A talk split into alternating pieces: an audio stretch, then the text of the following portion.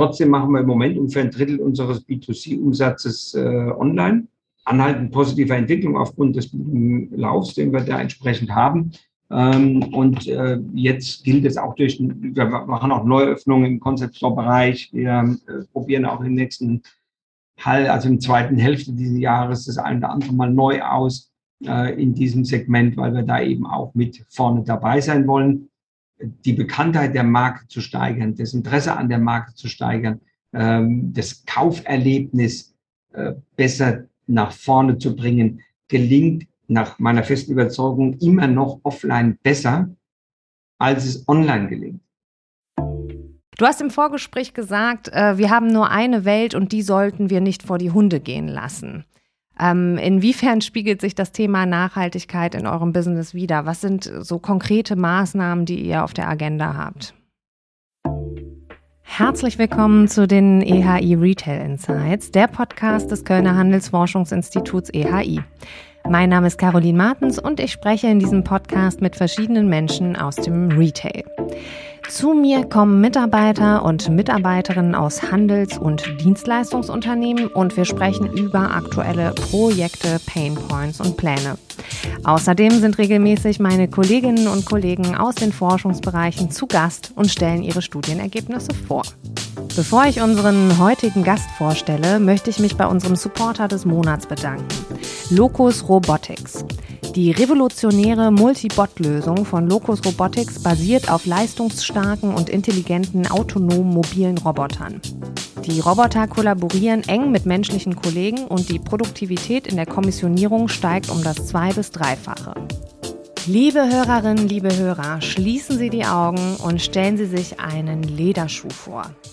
Dieser Lederschuh hat einen knallroten, quer verlaufenden Streifen unter der Schuhsohle auf der Höhe der Ferse. Woran denken Sie? Vielleicht geht es vielen so wie mir und Sie denken nur eins: Lloyd Shoes.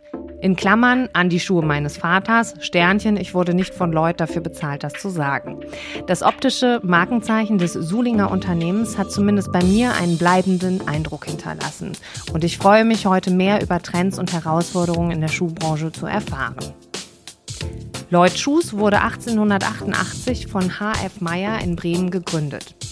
Neben Herren- und Damenschuhen für schicke und legere Anlässe bietet das Unternehmen auch Taschen und Lederjacken an, die sowohl online als auch offline vertrieben werden.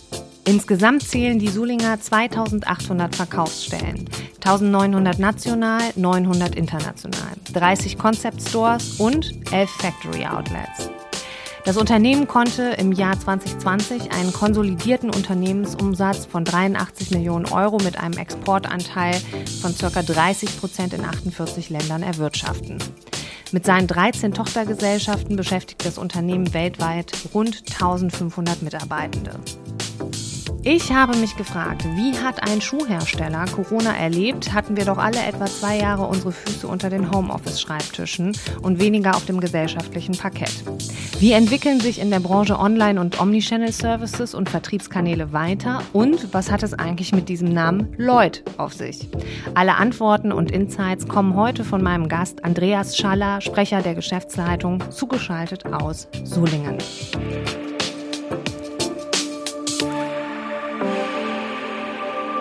Hallo Andreas, herzlich willkommen im EHI-Podcast. Schön, dass du da bist. Hm, hallo liebe Caroline, ich freue mich auch, dich zu hören und mit dir diesen Podcast aufzunehmen. Ja, wir starten jede Folge mit ein paar Satzvervollständigungen. Ich sage also Satzanfänge und ich bin gespannt auf deine Vollendungen der Sätze. Ähm, ein guter Schuh ist langlebig, hat einen tollen Tragekomfort und bestenfalls einen roten Streifen im Absatz. okay, sehr gut. Einen Leutschuh zu tragen bedeutet? Ein sicheres Auftreten und ähm, bei jeder Gelegenheit immer gut auszusehen. Die gut beschut zu sein. Gut beschut zu sein, das ist auch eine sehr schöne Ausdrucksweise. Die größte und wichtigste Messe für mich ist in? Im Internet, weil dort jede Information zu jeder Zeit zu erhalten Ah ja, aber ich glaube, es gibt auch noch eine wichtige Messe in Mailand, oder? Ja, es gibt auch noch eine wichtige Messe in Mailand, das stimmt, wo dabei die Messelandschaft zurzeit doch ein bisschen arg im Umbruch ist. Ähm, ich war letzte Woche in Berlin, da war äh, wohl ein sehr guter Zuspruch an dem ersten Messetag, was die Modemesse betraf. Aber insgesamt ist die Messelandschaft sehr stark im Umbruch und es gibt keinen, keine Messe mehr, auf der man sich wirklich einen Gesamtüberblick verschaffen kann, wie das früher der Fall war. Okay, der Name Lloyd ist so entstanden. Ähm, er ist so entstanden, dass der Gründer irgendwann mal einen Export gemacht hat. Und damals hieß die Schuhfabrik Meyer Schuhfabrik, weil der Gründer Meyer hieß. Und dann hat er gesagt, ah, Meyer Schuhfabrik ist nicht so toll, hat wirklich schon international gedacht, denn der Export ging nach in die Niederlande, das war damals Anfang des letzten Jahrhunderts natürlich weit weg. Und dann hat er sich äh, überlegt, wie kann der Name sein, hat sich drei Themen, die ihm wichtig war, äh, dargestellt. Das eine war die Einsilbigkeit, das andere war die die äh, Wahrnehmbarkeit, die, die, die Besonderheit des Namens und das dritte war die internationale Aussprechbarkeit. Und dann kam er, weil in Norddeutschland das Thema Lloyd ja schon mal irgendwo durch die Werften im Begriff war, kam auf den Namen Lloyd, den gab es für Schuhe noch nicht. Und so ist er draufgekommen, diese Einsilbigkeit ist klar, die Merkwürdigkeit ist durch dieses Doppel-L, was insbesondere im deutschsprachigen Raum nicht so das Übliche ist. Mhm.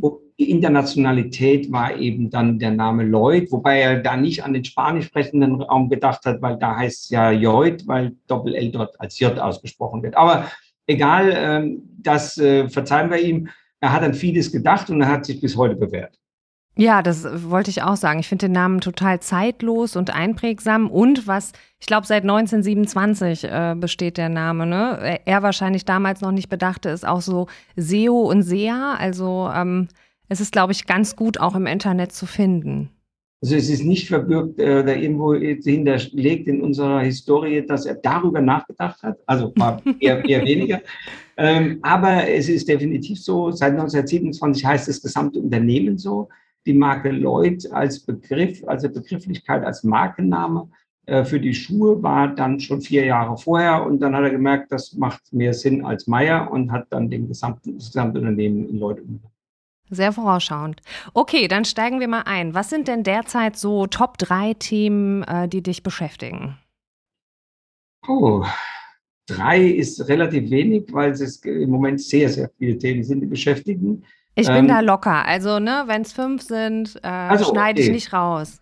also, okay. Also, äh, also wichtig ist äh, Wachstum bei Damenschuhen für uns, denn wir sind ja, äh, also die Marke Loy, die gab es bis 1968 als Unisex-Marke, also Damen- und Herrenschuhe.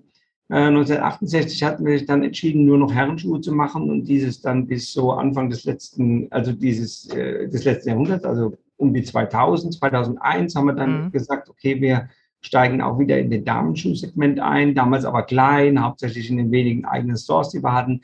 Und seit ein paar Jahren sind wir da äh, deutlich aktiver, geben richtig Gas bei Damenschuhen, haben auch super Erfolg, die Schuhe kommen gut an und unsere Kundinnen sind sehr, sehr happy. Das ist ein ganz, ganz wichtiges Segment für uns, weil wir da erstens einen Wachstumstreiber haben und zweitens ist ganz wichtig ist für unsere Concept sowohl national als auch international. Denn nur mit Herrenschuhen gäbe es ganz wenige Standorte, wo man Concept Stores rentabel betreiben könnte. Deswegen braucht man auch Damenschuhe. Und Was äh, verstehst du unter Concept Stores? Meinst du damit eure eigenen Stores? Unsere eigenen Stores, wo mhm. das, wir nennen das Concept Store, weil, ich sag mal, die, das gesamte Konzept von Lloyd wird da präsentiert und dargestellt.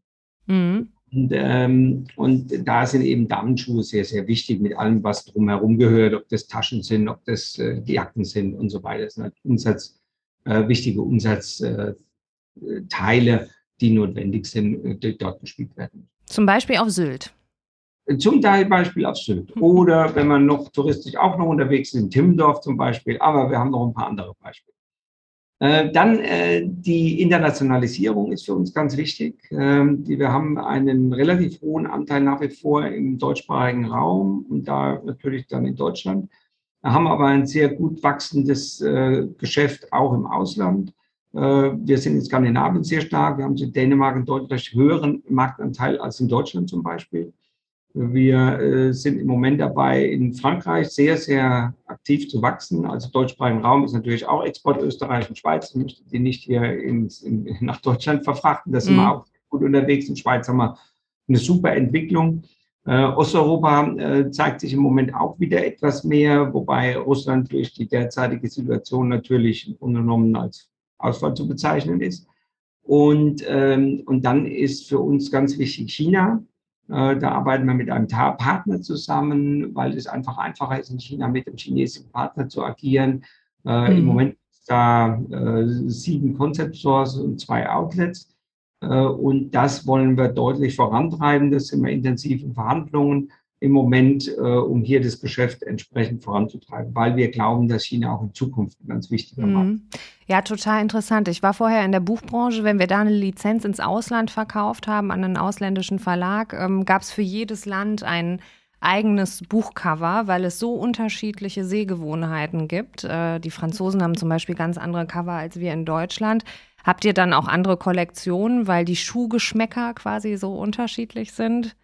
Also wir haben äh, keine anderen Kollektionen, wir haben bloß ja, äh, Schwerpunkte in bestimmten Märkten. Mhm. Zum Beispiel Frankreich tickt definitiv anders als Skandinavien. Skandinavien ist sehr nah an Deutschland, aber auch innerhalb von Deutschland haben wir Unterschiede. Wir kaufen in Süddeutschland mehr braune Schuhe als in Norddeutschland zum Beispiel im Herrenbereich. Ähm, dann haben wir natürlich die klimatisch unterschiedlichen Situationen. Im Damenbereich spielt es insbesondere bei den Sandalen eine große Rolle. Da sind wir in Südfrankreich ganz anders aufgestellt als jetzt in der Bretagne. Beispiel mhm. Frankreich zu nennen.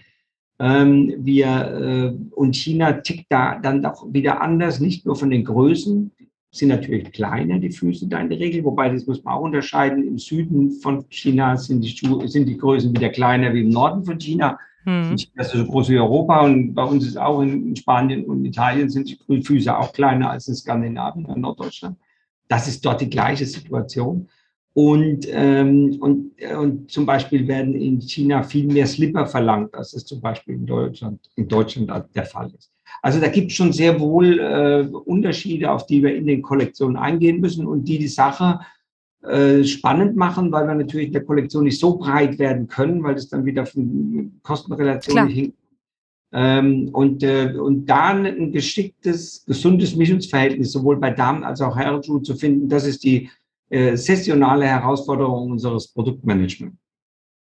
Ja, und ich habe jetzt zwei genannt, wir haben länger darüber gesprochen, also Damenschuhe, Internationalisierung, dann ist sicherlich das Thema B2C-Orientierung ganz wichtig für uns. Ähm, wir, haben, wir arbeiten ja sehr stark B2B über den Fachhandel. Mhm. Das ist ja auch ein ganz wichtiger äh, Partner für uns, überhaupt keine Frage. Aber um den Kunden besser zu verstehen, um bessere Kollektionsentwicklungen zu betreiben, bessere Aktivitäten zu betreiben, äh, die den Konsumenten ansprechen, ist die B2C-Orientierung ganz wichtig. Deswegen ja auch der, äh, die, die, der Einstieg beziehungsweise die aktive Tätigkeit mit eigenen Stores mit dem eigenen Online-Shop, äh, um einfach den Konsumenten noch besser kennenzulernen und damit auch äh, die Marke besser spielen zu können. Denn die Problematik, wenn ich jetzt so an Facheinzelhandel denke, da ist man ja sehr schnell in, in, so einer Schublade drin, dann geht die Schublade aus, sagt, Leute ist da drin mit den, den Produkten. Was und du hast eine enorme Abhängigkeit, ne? Also, ja, das auch. Und die Vielfalt des Einzelhandels äh, kann die Abhängigkeit auch ein bisschen einschränken. Aber äh, trotzdem, die, die, das ist so eine ganz große Problematik, die wir haben. Und wir kommen ja sehr stark aus dem Business-Bereich, formellen Bereich, was jetzt gerade in den letzten zweieinhalb Jahren nicht unbedingt ganz vorne war. Äh, und, äh, und wir sind auch beim Fachhandel sehr stark in dieser Linie und in dieser Schublade. Mhm.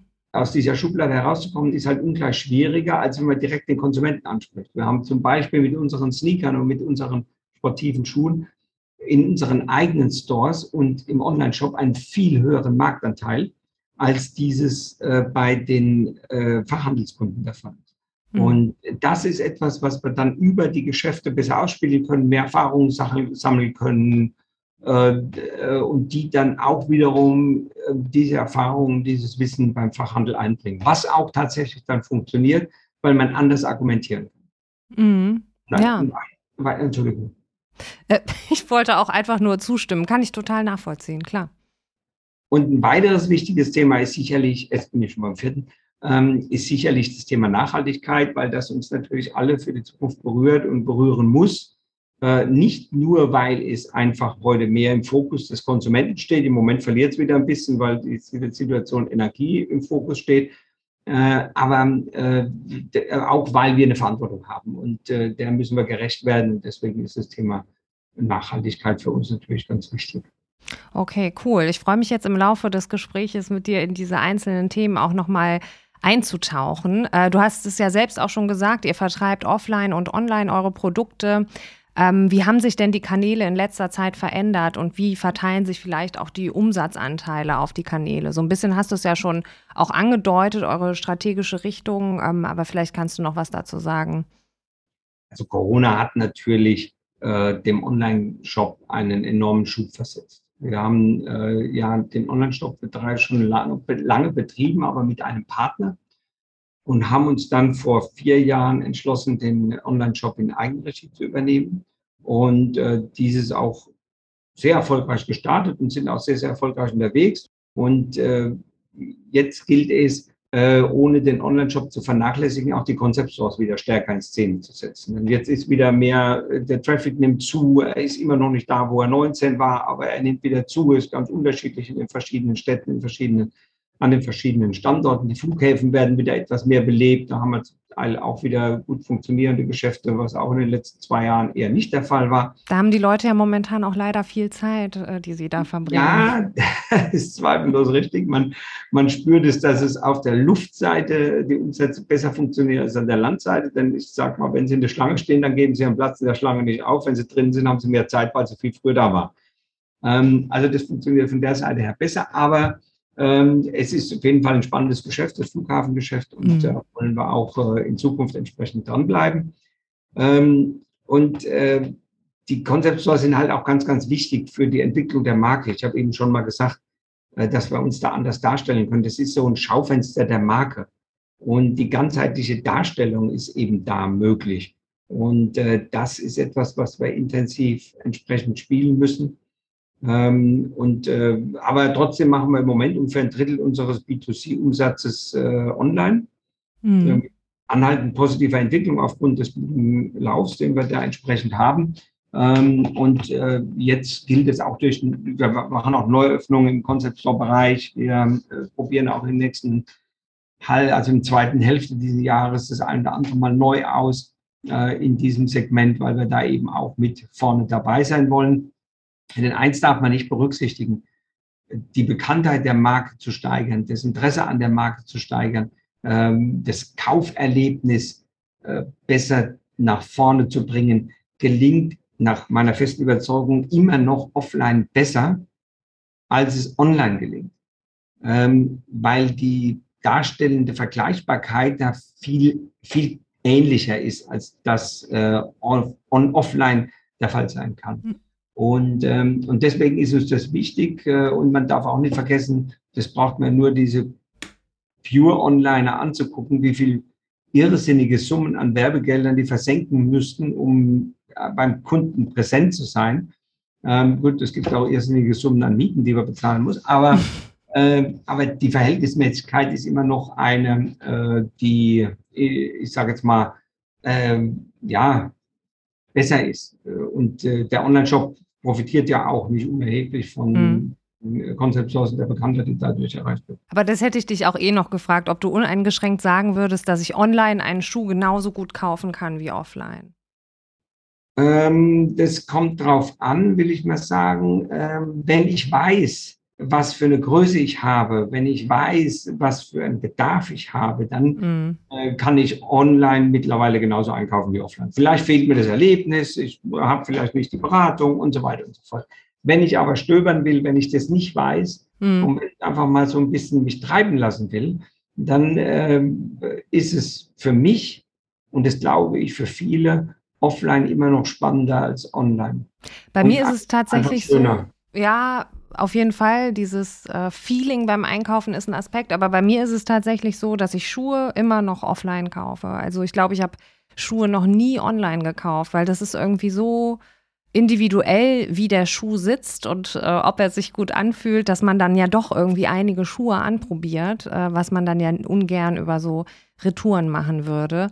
Ähm, Gut, welche Themen habt ihr denn in Sachen Omnichannel auf dem Schirm oder welche Beobachtungen macht ihr bei euren Kunden? Also wir wollen im Grunde genommen sind wir angetreten und haben gesagt, okay, wir wollen alle Möglichkeiten schaffen, die unsere Kundinnen erwarten und ihnen auch einen Vorteil bringen. Ähm, äh, aber wir machen die In-Store-Order, also Regalverlängerung, Click and Collect, bestellen und abholen, Check and Reserve, äh, reservieren, Click and Return, Rückgabe im Shop. Also das sind alles mhm. Dinge, die wir machen, die wir nutzen, die wir bieten. Ähm, die werden unterschiedlich, unterschiedlich wahrgenommen, muss man sagen. Was äh, die In-Store-Order äh, ist etwas, was äh, sehr gut funktioniert, insbesondere wenn die Mitarbeiter da mitspielen. Und da unterstützen wir sehr viel, dass die Mitarbeiter auch einen Anreiz haben, die es nicht als Konkurrenz zu ihrer Genau, das ist ein Riesenthema. Ne? Mhm. Dann äh, spielt auch eine Rolle, kleinere Geschäfte nutzen dieses natürlich intensiver, weil sie kein so großes, breites Angebot äh, dem Kunden bieten können. Dann nutzen sie die In-Store-Order besser. Ähm, und größere Geschäfte, die ein sehr breites Angebot haben, tendenziell ein bisschen weniger äh, obwohl wir da auch super Erfolge in den einzelnen oder anderen Filialen haben. Aber äh, das ist, äh, ist eine Situation, die sehr gut genutzt wird, die vom Kunden auch sehr positiv wahrgenommen wird. Mhm. Und äh, dann äh, versuchen wir eben in Zusammenarbeit mit unserem Red Stripe Club, das ist ein Kundenclub, den wir haben, äh, die Kunden stärker an uns zu binden. Ähm, da werden wir in Zukunft noch viel mehr machen, äh, als es in der Vergangenheit der Fall war weil wir das jetzt neu aufsetzen im Moment äh, mit, mit neuen Aktivitäten, mit neuen Vorteilen für den Kunden. Äh, und das wird 23 ein wichtiges Thema sein, um einfach die Kundenbindung nochmal zu erreichen und die Nähe zur Marke zu unterstützen. Mhm. Und dann natürlich auch die ganzen Themen wie Social Media Unterstützung und äh, Ansprache über Newsletter und so weiter. Mhm. Ja, das sind super viele Themen. Äh, vielleicht noch mal ganz kurz zu den Omnichannel Services. Also was ich beobachte, ist, dass äh, alle, alle bieten jetzt alle Services an. Ne? Und ich glaube, dass das auch ein, äh, je nach Service ein hoher Aufwand ist, aus Handelssicht, diesen Service anzubieten. Ähm, und dass die einfach auch, wie du sagst, sehr unterschiedlich genutzt werden. Auf der anderen Seite ist es aber, glaube ich, extrem verlockend. Die Omnichannel-Kunden sind die loyaleren Kunden und die Kunden mit den höheren Warenkörben. Ne? Also ist es durchaus auch ein Anreiz, äh, sich äh, gut zu werden im Omnichannel-Bereich sozusagen. Deswegen kann ich total nachvollziehen. Ähm, vor allem bei Schuhen, ne? Vielleicht probiere ich den dann in meiner Größe in Braun an, will ihn aber in Schwarz. In Schwarz gibt es ihn nicht mehr, dann kriege ich den nach Hause geschickt. Ne? Also macht total Sinn äh, aus User Journey-Sicht auf jeden Fall. Und Red Stripe Club, da stelle ich mir auch Ver Veranstaltungen vor, oder? Geht ihr dann auch in so einen Erlebnisbereich? Im Moment noch nicht. Das sind aber Dinge, die wir eben planen. Wir mhm. haben einen ganzen Blumenstrauß von Maßnahmen, die wir gerne umsetzen würden. Das muss natürlich peu à peu nach und nach aufgebaut werden. Das geht auch nur in Zusammenarbeit mit mit äh, entsprechenden Anbietern. Ähm, aber das sind so Dinge, die wir uns sehr wohl äh, vorstellen, in Zukunft verstärkt anzubieten. Also mhm. gibt es ja tolle Beispiele, gibt auch tolle ähm, äh, Kunden, Kunden von uns, die das super machen.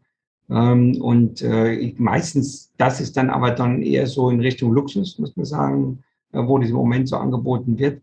Aber wir wollen das gerne im Premium-Bereich entsprechend auch umsetzen. Und da wird einiges noch kommen.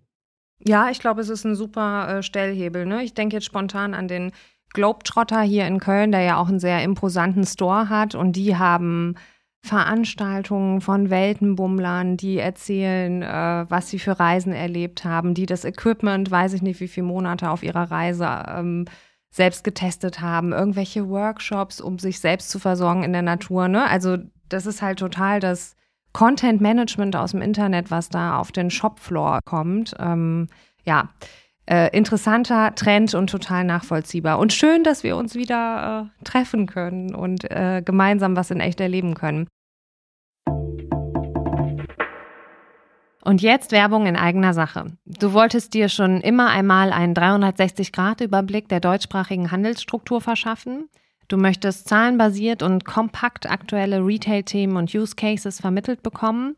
Dann melde dich für unsere Weiterbildung zum EHI Retail Expert Program an. In unserem fünftägigen Programm geben unsere Forscherinnen und Forscher ihr Wissen und ihre Erfahrung weiter. Freu dich auf einen kurzweiligen Mix aus Forschungsergebnissen, Use Cases, interaktiven Einheiten und vor allem Special Guests aus dem Handel. Impressionen unserer Alumni, Schedule, Speaker und Anmeldung unter ehi-lab.org/learning. Du hast im Vorgespräch gesagt, äh, wir haben nur eine Welt und die sollten wir nicht vor die Hunde gehen lassen. Ähm, inwiefern spiegelt sich das Thema Nachhaltigkeit in eurem Business wider? Was sind so konkrete Maßnahmen, die ihr auf der Agenda habt? Also wir machen, wir arbeiten in diesem Thema schon viele Jahre, äh, haben das eigentlich nie so richtig herausgestellt. Das werden wir sicherlich jetzt in Zukunft etwas mehr tun als in der Vergangenheit. Ähm, ob das Einsatz von Ökostrom ist, ob das Veränderung der Beleuchtungskonzepte ist, ob das zum Beispiel bei uns in den Lägern äh, Einsätze von Bewegungsmeldern sind, dass es nur ist, wenn da Leute sind, dass dann auch die, die Dichte entsprechend angeht. Ähm, dann, das ist für uns einfach selbstverständlich. Wir arbeiten mit zertifizierten Leder. Äh, wir äh, schon seit vielen Jahren. Wir nutzen, äh, wir, wir vermeiden Müll, wo immer das geht, haben also schon seit, seit Jahren Konzepte der Müllvermeidung. Einsatz von recycelbaren Verpackungen. Das sind alles Dinge, die wir schon, schon immer tun und wo wir auch permanent ständig weiterarbeiten daran, ähm, hier noch besser zu werden und noch mehr äh, Möglichkeiten zu finden. Wir sind jetzt überlegen, wie wir den Standort CO2-neutral hier bekommen. Das äh, sind so Dinge, die im Moment gerade laufen, weil das uns, uns wichtig ist, wie können wir dieses erreichen. Ähm, wir haben dann auch in der Kollektion Kapselkollektionen, ähm, die rein nachhaltig sind. Äh, wo wir irgendwelche Materialien einsetzen, wie Muschelleder und äh, mhm. oder, oder aus, aus ganz verschiedenen Materialien eingesetzt werden, die, die äh, als Lederersatz, also Leder ist falsch, also als Lederersatz dann eingesetzt werden. Ähm, aber wir wollen eben dauerhaft auch nach und nach die Kollektion nachhaltiger gestalten. Und eins darf man nicht vergessen, äh, ganz zum Schluss, je langlebiger ein Produkt ist, desto mehr Nachhaltigkeit verbirgt sich darin. Und äh, wenn ich heute einen Schuh kaufe für, was weiß ich, 15 Euro oder 20 Euro bei irgendeinem, äh, der sowas auch anbietet und habe den drei, vier Mal an und dann ist er weg, dann ist es definitiv nicht nachhaltig, egal was mit dem Schuh dran ist, weil das ist schlicht und ergreifend nur Müll. Und äh, das ist sicherlich ein nicht äh, unerheblicher Aspekt, den man nicht vergessen sollte. Mhm. Ja, das war auch das, was für mich so auf der Hand lag, ne? dass ihr eigentlich schon äh, per se äh, nachhaltig aufgestellt seid, weil ihr so ein langlebiges äh, Produkt anbietet, was von so einer hohen Qualität ist. Ne? Und du sagtest im Vorgespräch übrigens auch, ähm, dass ein Thema war, ob man die Ladentür öffnet. Ja, also das ist jetzt etwas, was wir zum Herbst entsprechend in Frage stellen. Also in der Vergangenheit ist ja normal, dass jeder hat so Türluftschleier und macht äh, und, und öffnet die Türen, damit die Kunden keine Hemmschwelle haben. Ähm, ich glaube, das wird im Herbst vom Konsumenten nicht mehr so positiv wahrgenommen, weil äh, wenn er zu Hause ein bisschen kühler stellen muss, die Heizung runter muss und geht dann durch die Stadt und da stellt über die Tür offen, da fragt er sich schon, wo äh, muss das sein? Äh, deswegen sind wir dabei, im Moment im Marketing auch entsprechende Marketingmaßnahmen zu entwickeln, ähm, auch, auch äh, eine Beschilderung darzustellen, warum wir die Türe schließen, weil wir die Situation halt erkannt haben. Und äh, das sind so Dinge, wo wir im Moment uns mit beschäftigen, diese Kleinigkeit. Aber ich glaube, das spielt gerade in den nächsten, nächsten Monaten, also in der nächsten Wintersaison wird es eine große Rolle spielen.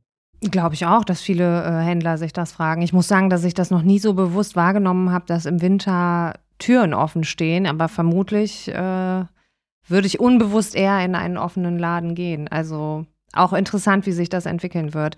Und in diesem Zusammenhang vielleicht auch, weil du es äh, gerade schon äh, erwähnt hast, die steigenden Energiepreise, die uns ja offensichtlich erwarten werden, weiterhin.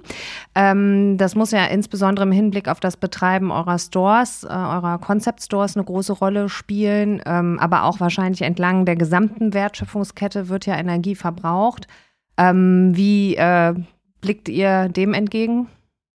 Ja gut, das ist natürlich ein riesiges Problem, was uns alle beschäftigt wird mhm. in den nächsten Monaten. Äh, kann schlimmer werden, kann weniger schlimm werden. Wir warten es mal ab. Ähm, zurzeit stellen wir für alle Betriebsstätten einen Energienotfallplan auf. Ähm, das heißt, wo wird wann geheizt, falls wirklich kein Gas oder Beschränkung vom Gas zur Verfügung steht, für hier zum Beispiel in den Gebäuden ähm, setzen wir dann die Leute, das muss man dann sehen, wie es mit Corona wird, eher zusammen mhm. in einem Büro und das heizen wir und die anderen im Büro lassen wir unbeheizt. Das sind alles so Dinge, die man überlegen muss. Wir müssen das auch für den, in den einzelnen Geschäften. Wir haben jetzt eine, eine, einen Plan aufgestellt, welches Geschäft wird wie beheizt. Überraschenderweise waren wir auch überrascht, dass die meisten Geschäfte mit, mit Strom beheizt werden über die Klimaanlagen. Äh, aber auch Strom kostet viel Geld und Strom wird aus Gas produziert. Da weiß man auch nicht, wie das alles so sein wird. Also auch da machen wir uns Gedanken. Deswegen auch das Thema mit der offenen Tür, nicht offenen mhm. Tür. Äh, und all diese Dinge, die wir da äh, im Moment uns ausdenken, werden wir dann zur entsprechenden Zeit mit unserem Betriebsrat und ähm, diskutieren, denn die müssen da zum Teil ja auch zustimmen, beziehungsweise ist auch wichtig, wir haben ein gutes Verhältnis zu unserem Betriebsrat, zu unseren Mitarbeitern, darum wollen wir die auch alle im Boot haben. Und äh, das haben wir auch in der Corona-Krise relativ früh getan, haben uns da alle zusammengesetzt, haben gemeinschaftliche Lösungen, wieder gut funktioniert. Und jetzt hoffe ich und ich gehe davon aus, dass uns dieses auch in dieser Energiekrise so entsprechend gelingt. Da sitzen wir definitiv alle in demselben Boot. Ähm, ein ausschlaggebendes Kriterium für meinen Einkauf ist dennoch ja immer noch der Preis. Es gibt ja auch diesen alten Handelsspruch, die Moral stirbt am Regal. Ähm, wie entwickeln sich Schuhpreise? Ja gut, wir kommen auch an den äh, Preissteigerungen nicht vorbei, denn unsere Vormaterialien werden teurer, die Energiekosten steigen, die Transportkosten steigen. Das sind alles Dinge, wo wir auch von betroffen sind. Wir versuchen das noch so äh, gut wie möglich abzufedern, aber es gelingt einfach nicht. Das muss man ganz klar sagen. Und deswegen werden auch bei uns sicherlich, wie bei allen anderen auch, ähm, die, die Preise sich entwickeln. Wobei, äh, da muss man vielleicht auch mal bei uns in der Branche dazu sagen, dass wir es sehr, sehr lange versäumt haben, ein vernünftiges Preismanagement zu machen. Im Grunde genommen sind wir jetzt zu etwas verpflichtet und gezwungen, was wir viele Jahre versäumt haben und könnte, es könnte, das Leben könnte einfacher sein, wenn wir das von, schon zu einem früheren Zeitpunkt getan haben. Denn äh, die Schuhbranche ist eine der Branchen, von meiner Beobachtung, eine der wenigen Branchen, die wirklich relativ starr und relativ lange Preise versucht hat zu halten. Insbesondere mhm. Eckpreislagen, so 49, 90, 79, 90, 99, 90. Äh, waren, das sind so Fixpunkte, äh, wo jeder Händler die Panik bekommt, wenn die, wenn die nicht mehr äh, so zur Verfügung steht, wie er sich erhofft. Und das hat uns sehr, sehr lange in die Situation gebracht, dass die Preise bei Schuhen unterproportional gestiegen sind, äh, während andere dieses geschickter gemacht haben, haben die Preise peu à peu weiterentwickelt, haben wir uns möglichst an den Preisen gehalten. Ich möchte da nicht äh, nur, nur Vorwurf machen, wir sind ein Teil des Systems, sind auch ein Teil des Problems, weil wir auch äh, uns da nicht komplett von abgekoppelt haben. Wir haben uns vielleicht ein bisschen mehr abgekoppelt als viele andere Marken, aber bei weitem nicht komplett, wie es vielleicht richtig gewesen wäre. Jetzt geht das nicht mehr auf. Mhm. Äh, das ging bis vor zehn Jahren, ging das ganz problemlos gut. Äh, weil immer die Menge gewachsen ist. Dann kam das Internet ins Spiel und die großen Internetanbieter, dann ist die Menge nicht mehr gewachsen. Dann hatte man äh, immer noch das tun können, weil die Inflationsrate nicht da war. Dann ging das auch noch einigermaßen. Jetzt haben wir das Problem, dass die Internet nicht weg ist. Das heißt, die Menge wächst nicht, aber die Kosten steigen bei allen. Und wenn, es, wenn wir jetzt nicht anfangen, die Preise in einer vernünftigen Art und Weise zu entwickeln, ähm, dann wird es sehr schwierig werden, noch Schuhe in Zukunft zu verkaufen, äh, weil es dann einfach nicht mehr geht.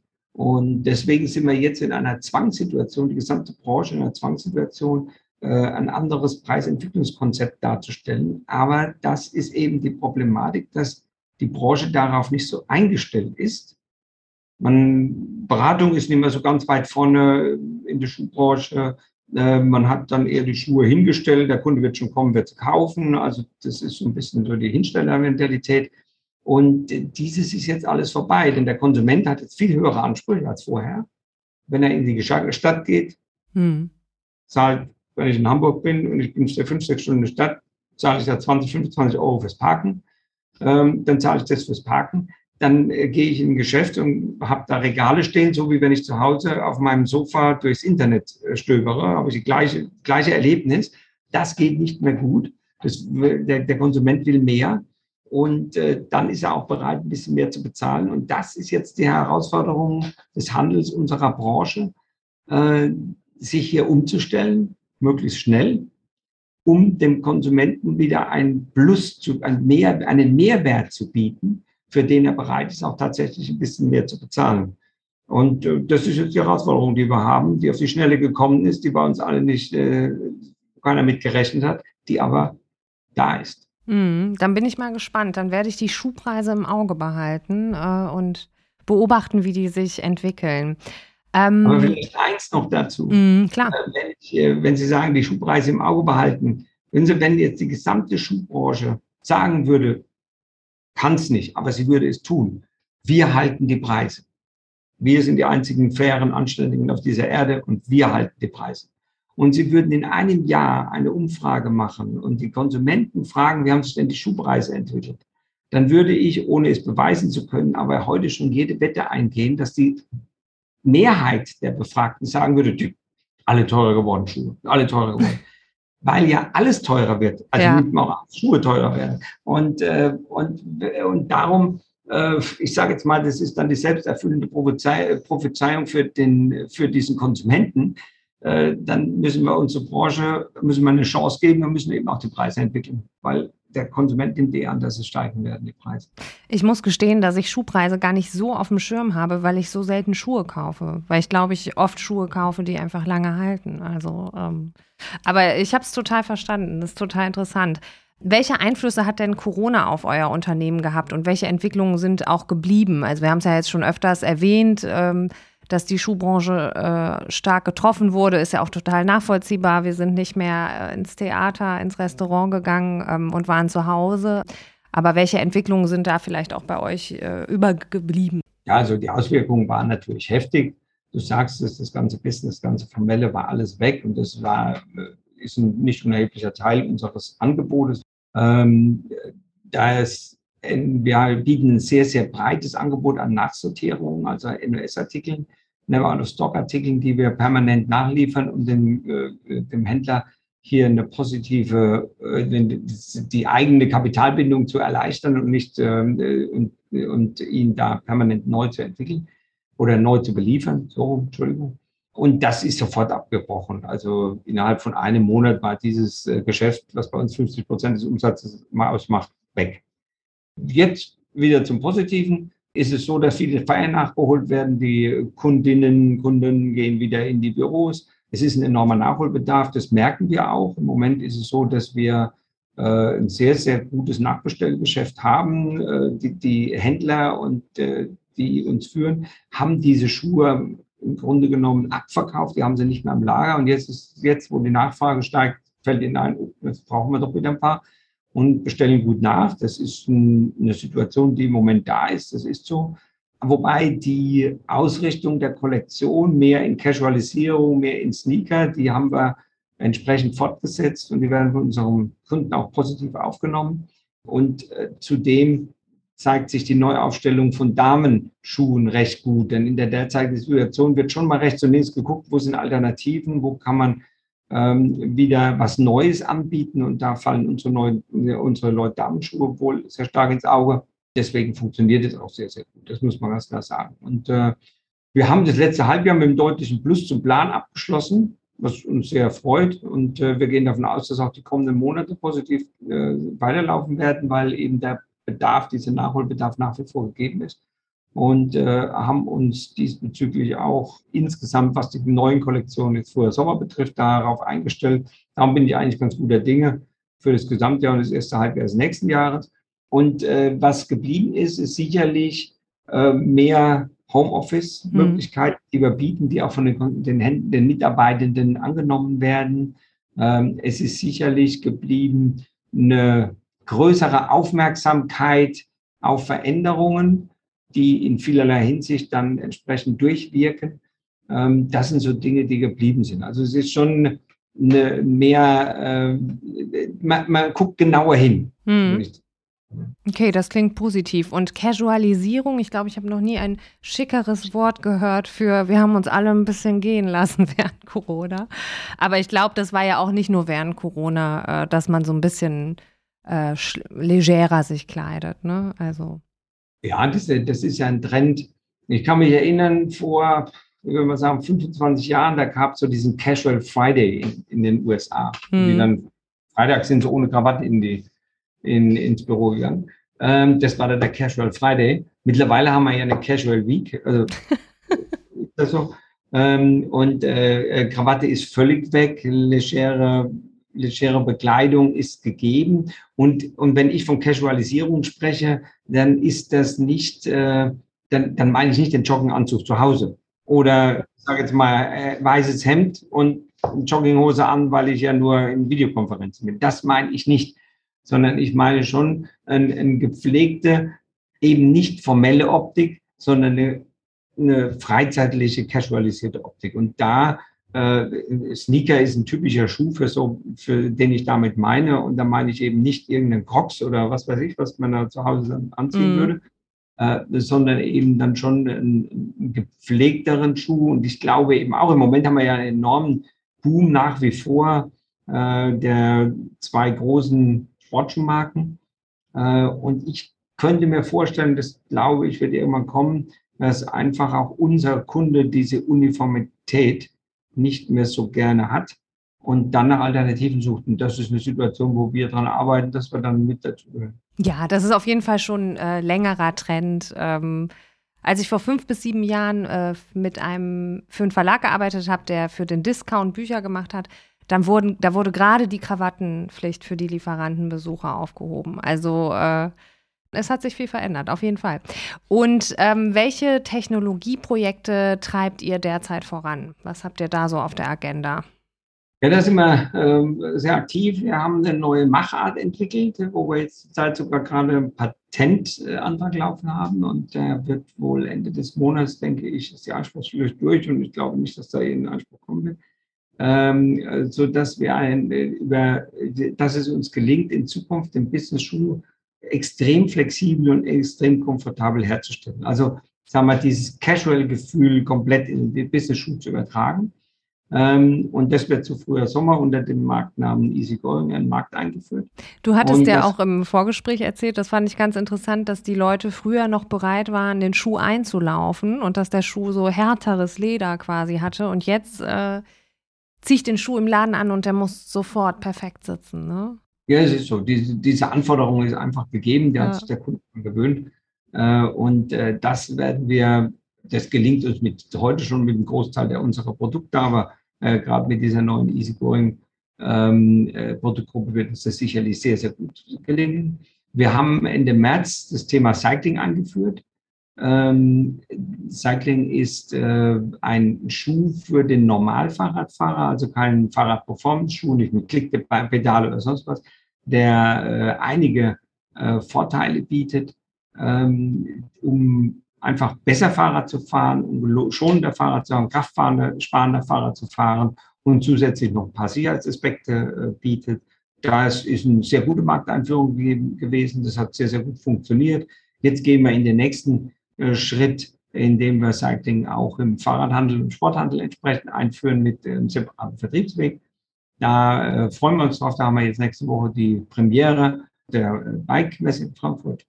Äh, dann äh, ist es so, dass äh, wir den NOS-Bereich weiter vorantreiben. Wir haben mit einer neuen Methodik, die wir bei uns haben in der Produktion, die nennt sich Move, also wir nennen sie Move, haben wir ein System entwickelt, in dem wir Nachbestellungen innerhalb einer Woche von Bestellung über Produktion bis zur Auslieferung äh, umsetzen können. Und äh, das ist etwas, was wir äh, vorantreiben wollen, insbesondere für Damenschuhe, äh, um dann nicht mehr den fertigen Schuh produzieren zu müssen, sondern um äh, nur noch die Materialien praktisch verfügbar halten zu müssen und dann schnell nachzuproduzieren. Also eine automatisierte On-Demand Nachproduktion sozusagen. Automatisiert, klar, wird es über, über eine IT-Unterstützung mitgesteuert, aber das läuft über den normalen, also es ist kein Computer, der es macht, mhm. sondern es sind nach wie vor Menschen, die die Schuhe schleppen, die die Schuhe entsprechend fertigen. Äh, aber äh, das ist eben so äh, individuell und so aufgebaut, dass dieses in dieser kurzen Zeitspanne funktioniert. Und das ist für uns ein ganz wichtiges Thema auch, um äh, zukünftig da schnelle Präsenz am Markt zeigen zu können. Ja, cool, Andreas. Also ich danke dir, dass du uns mit in die ähm, Welt der Schuhe genommen hast äh, für die halbe Stunde. Ähm, vielen Dank, schön, dass du da warst. Ja, sehr gern. War nett, sich mit dir zu unterhalten und deine Fragen zu beantworten. Und äh, wünsche dir alles Gute und bleib gesund. Dankeschön. Ja, das war Folge 36 der EHI Retail Insights. Liebe Hörerinnen, liebe Hörer, schön, dass Sie uns zugehört haben. Nächste Woche erscheint eine Sonderedition. Da habe ich gleich mehrere Personen zu Gast und wir sprechen über eine umfangreiche Szenariostudie, die die Zukunft der Angebotskommunikation untersucht. Wer also mit uns ins Jahr 2035 reisen möchte, um zu erfahren, wie wir Kunden vermutlich in 13 Jahren von neuen Produkten erfahren, der abonniere gerne unseren Podcast und wird automatisch über das Erscheinen der Folge informiert. Auf bald!